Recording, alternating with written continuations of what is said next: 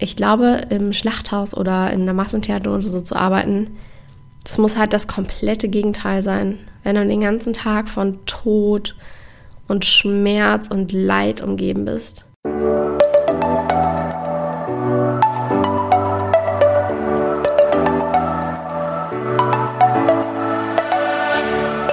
Moin und herzlich willkommen zu einer neuen Folge des Eat Pussy Not Animals Podcast, der Podcast, der dir den Einstieg in die vegane Ernährung erleichtern soll. Moin Freunde, herzlich willkommen zu einer neuen Podcast-Folge von Mira. Ich möchte heute ein sehr schönes Thema ansprechen und zwar war ich auf einem Lebenshof, beziehungsweise habe gestern auch äh, gearbeitet und ich möchte einfach mal ein bisschen ja, über die Erfahrung sprechen, was ich von diesem Konzept halte und auch vielleicht ein bisschen drüber philosophieren, ähm, was so eine Arbeit mit einem macht ja, das wird eine schöne Folge, hoffe ich. genau, das ist eine Organisation, ein Lebenshof hier in der Nähe von Berlin. Lasst die Tiere leben. Vielleicht habt ihr schon davon gehört oder kennt das. Oder habt es in meiner Story gesehen, kann ja auch sein. Auf jeden Fall. Entschuldigung. Mann. Auf jeden Fall bin ich über Instagram auch auf die aufmerksam geworden und war dann Ende Oktober zum Besuchertag dort und hat, habe hab aber auch gleich gesagt, dass ich ähm, auf jeden Fall da mal arbeiten möchte. Ich wollte irgendwie schon immer so eine ehrenamtliche Tätigkeit machen, weil ich glaube, das ist gut fürs Karma.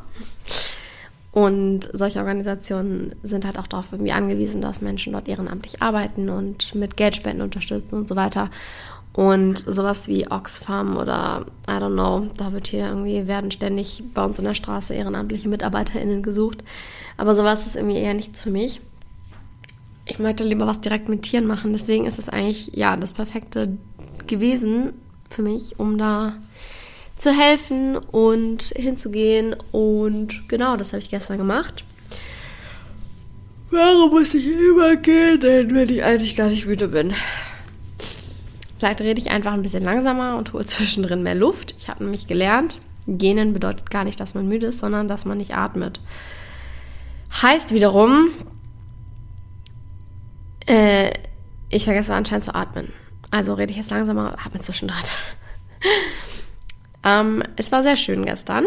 Ich habe tatsächlich gar nicht so wahnsinnig viel gemacht, weil die Tätigkeiten ja in der Regel ein bisschen länger dauern. So einen Stall ausmisten hat man halt nicht in 10 Minuten geschafft.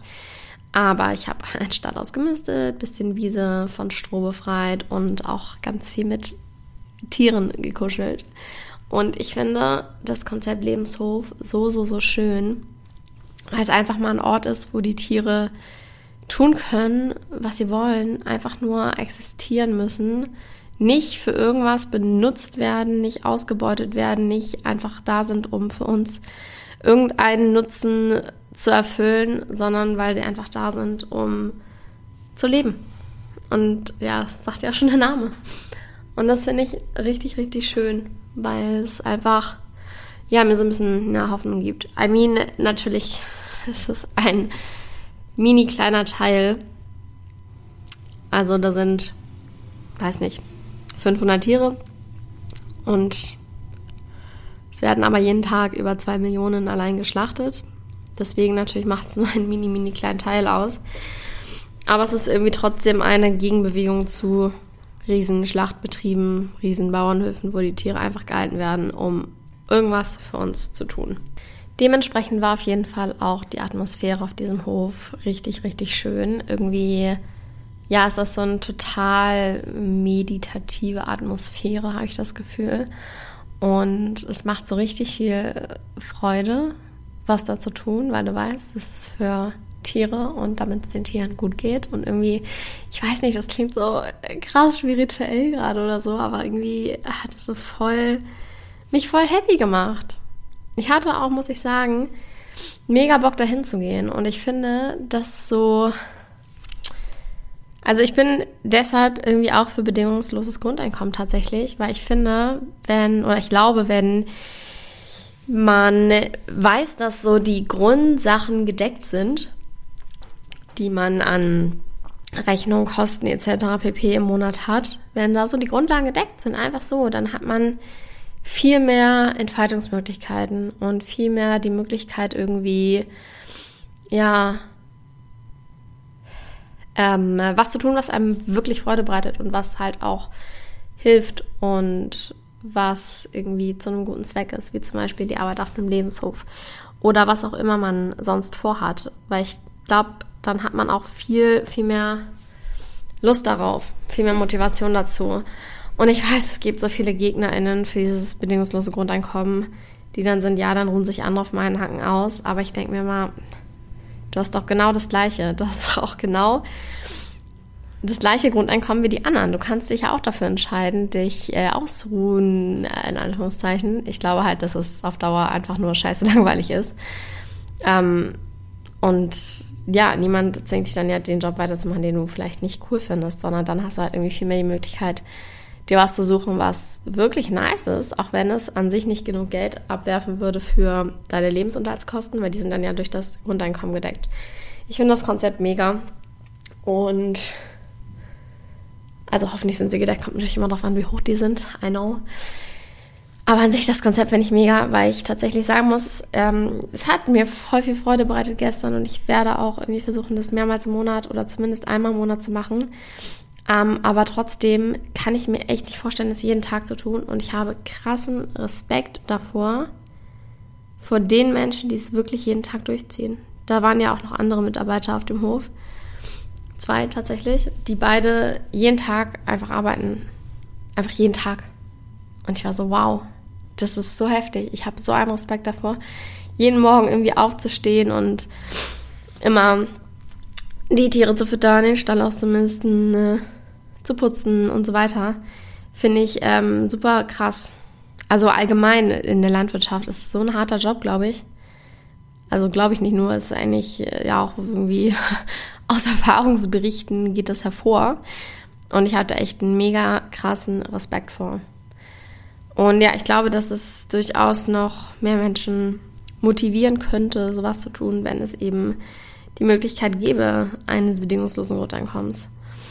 Und ähm, ich fand das total schön. Ich habe mich mit dem einen Mitarbeiter dort unterhalten, der seit zwei Jahren auf dem Hof ist. Einfach seit 2019 keinen Tag frei hatte. So, holy fuck. so krass.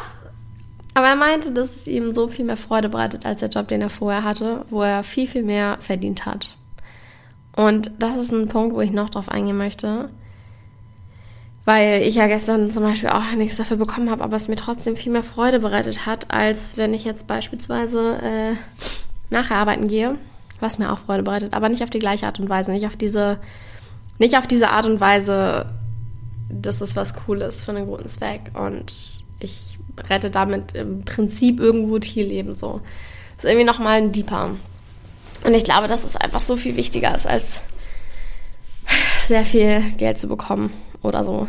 Ich möchte das nicht schlecht reden. Ich finde, Geld ist super nice, ein richtig geiles Mittel, um sich ein tolles Leben zu ermöglichen und um Freiheit zu genießen, Dinge zu tun, die man tun möchte, die Welt zu entdecken, zu reisen, irgendwie aufregende Dinge zu erleben und so weiter. Aber ich glaube trotzdem, dass es niemals der Hauptmotivator sein sollte.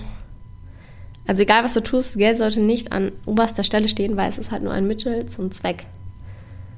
Und ich glaube, dass es auch viel mehr ja, Freude bereitet, wenn du das tust, was du einfach liebst. Und das hat der Mitarbeiter auch gesagt, dass es einfach Jetzt ist es halt was, was er cool findet, wo er irgendwie glücklich mit ist und das ist ein so viel schöneres Lebensgefühl, als dir jeden Tag für irgendwen anders den Arsch aufzureißen, ähm, nur damit du viel Geld verdienst.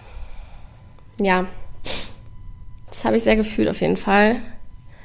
Und also ich möchte trotzdem nicht damit sagen, dass ähm, Geld irgendwie unwichtig ist oder sonstiges, sondern dass man einfach das nicht als Hauptmotivator nehmen sollte, nicht an oberster Stelle, weil im Endeffekt kannst du, das Geld ist nicht mehr da, wenn du gestorben bist. Es ist einfach, wird dann vielleicht an deine Kinder, Urenkel, Enkel, was auch immer weiter vererbt.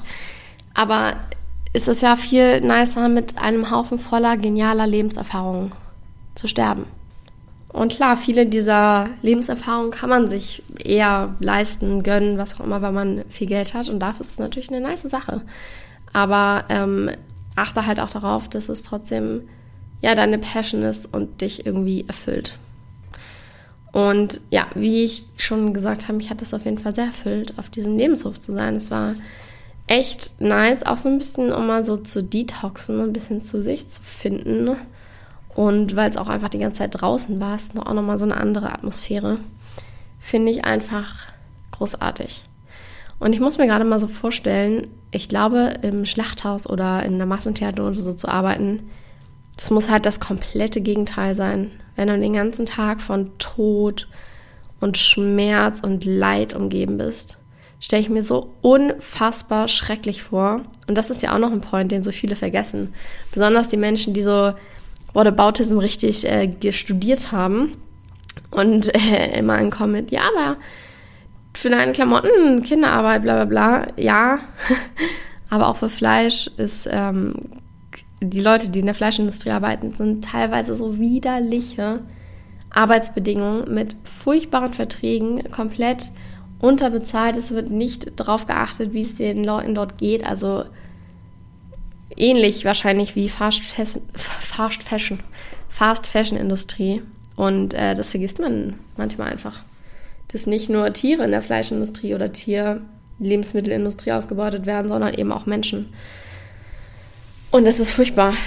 Und das müssen wir einfach stoppen. Ja, und ich glaube halt, dass das da höchstwahrscheinlich genau das Gegenteil ist von den Erfahrungen, die ich auf dem Lebenshof gemacht habe. Nämlich, dass ähm, ich umringt war von irgendwie Leben und Freude und schönen Seiten und zu 90 Prozent glücklichen Tieren wahrscheinlich. Ein paar von denen äh, waren natürlich auch krank. Ich meine, die werden ja auch teilweise aus krass ekelhaften Bedingungen gerettet. Das, da, darauf wollte ich auch noch hinaus. Ich finde es einfach cool, wenn, ähm, ja, dass die teilweise aus der Milchindustrie oder sonst woher gerettet werden aus schlechten Haltungsbedingungen und denen einfach ein schöneres Leben ermöglicht wird. Aber es ist auch krass, bei manchen merkst du das noch richtig an, dass die super, super scheu sind und Menschen überhaupt nicht mehr vertrauen und überhaupt nicht so diesen Drang haben, mit Menschen zu interagieren. Und ich finde, aber auch da zu sein, schafft nochmal so krass wieder dieses Bewusstsein, dass auch so ein Tier, was man immer als Schinken oder Schnitzel verzerrt hat, halt ein Lebewesen ist mit Emotionen, mit Leidempfinden, mit Freudempfinden, mit einem Willen zum Leben und was auch spielen kann und Spaß haben kann und so. Und das ist einfach so, so abartig, wie wir das vergessen haben, wie wir es aus unserem Bewusstsein gedrängt haben, dass genau das hinter deiner Wurst steckt. Und dass es eben nicht nur irgendwie ein ja, riesen ist, sondern jedes einzelne davon ein Individuum war, was gegebenenfalls einen Namen hatte. So, wir benennen immer unsere Hunde und Katzen und geben den Namen und irgendwie ein nices Leben und so. Und bei solchen Tieren einfach nicht. Und es ist so abgefahren. Weil es gibt keinen Unterschied das hat auch der andere Mitarbeiter, mit dem ich mich unterhalten habe, hat, auch, hat es auch nochmal äh, deutlich gemacht. Wir haben so ein bisschen drüber geschnackt, wie wir vegan geworden sind. Und ähm, natürlich sind auf diesem Hof alle vegan. Das würde ja sonst nicht funktionieren. Und er meinte auch, dass er so realisiert hat, sein Hund, dem er so viel Liebe schenkt, so viel Aufmerksamkeit, der ist ja nichts anderes als die anderen Tiere. Also der ist ja nicht mehr wert. Wer hat denn behauptet, dass der mehr wert ist? Ja, nur im Endeffekt wir weil wir die anderen Tiere als Nutztiere benennen oder benannt haben, um eben zu rechtfertigen, dass diese ausgebeutet werden dürfen. So wie damals schwarze Menschen als minderwertig betitelt wurden und es entschieden wurde, dass es so ist, damit sie ausgebeutet werden können und wir eine Rechtfertigung dafür haben. Aber das ist alles im Endeffekt von uns ausgedacht und von uns so als System erstellt worden. Und im Endeffekt ergibt das aber keinen Sinn warum ein Tier mehr wert sein sollte als ein anderes.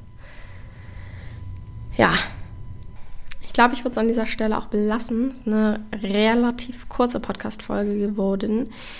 Ähm, wenn ihr aber Lust habt, vielleicht kann ich ja mal einen von diesen wunderbaren Menschen, die dort arbeiten, äh, für euch interviewen um einfach noch mehr Einblick in das tägliche Leben da zu generieren, weil ich war jetzt ja nur einen Tag da. Ich habe jetzt nicht wahnsinnig viel mitbekommen, wie das ist, äh, jeden Tag wirklich dort zu sein und mit den Tieren zu arbeiten, für die Tiere zu arbeiten und die zu retten, denen ein schönes Leben zu ermöglichen. Also wenn ihr da bestimmte Fragen habt, schreibt mir die doch gerne bei Instagram kara-dromond und dann werde ich mal schauen, ob ich möglicherweise eine von diesen Personen mal interviewen kann. Fände ich ganz cool. Wenn ihr es auch cool findet, sagt mir Bescheid.